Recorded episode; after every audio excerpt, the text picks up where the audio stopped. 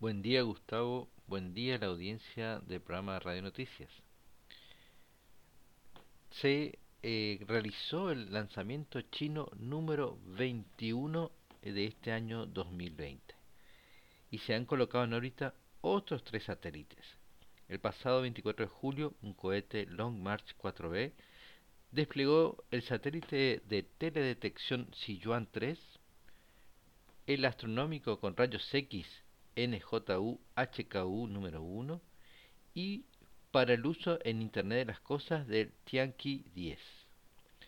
De los 40 lanzamientos anunciados para 2020, ya se llevan realizados 21 y su despegue efectuado desde el Centro de Lanzamiento de Satélites Taiyuan es la misión número 341 de la flota de cohetes Long March. El satélite para observación de la Tierra, Sichuan 3, tiene altímetro láser, tres cámaras con una resolución aproximada de 2,5 metros y se colocará en órbita eh, geosincrónica a una altura de 500 kilómetros. Además estará en red con otros dos similares, eh, Sichuan 3 y los tipos Gaofen 7. La tarea de esta constelación de satélites es el mapeo geográfico desde el espacio, recopilar información geológica, el apoyo en respuesta de emergencia,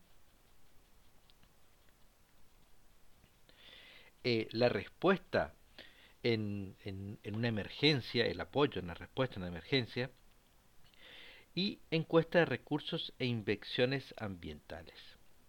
Además, el satélite de las universidades de Hong Kong y Nanjing es un experimento pionero con telescopio tipo ojos de langosta para verificar el campo de visión ultra grande para la búsqueda de señales de materia oscura en el rango de los rayos X. También se colocó en órbita el satélite para adquisición de datos Tianqi 10 como parte experimental de la verificación tecnológica en la construcción de la constelación de satélites, eh, la constelación Apocalipsis de Internet de las Cosas en banda estrecha. Con respecto a la ya funcional constelación Beidou, ha sido adoptado por más de 10.000 vehículos agrícolas no tripulados, tanto sean tractores como drones, en la región autónoma de Uigur Xinjiang, en el noreste de China. Estas máquinas agrícolas, incluso hay eh, cosechadoras equipadas con el sistema de posicionamiento BDS, han mejorado la siembra de precisión, fertilización y pulverización de insecticidas en un área que excede el millón de hectáreas.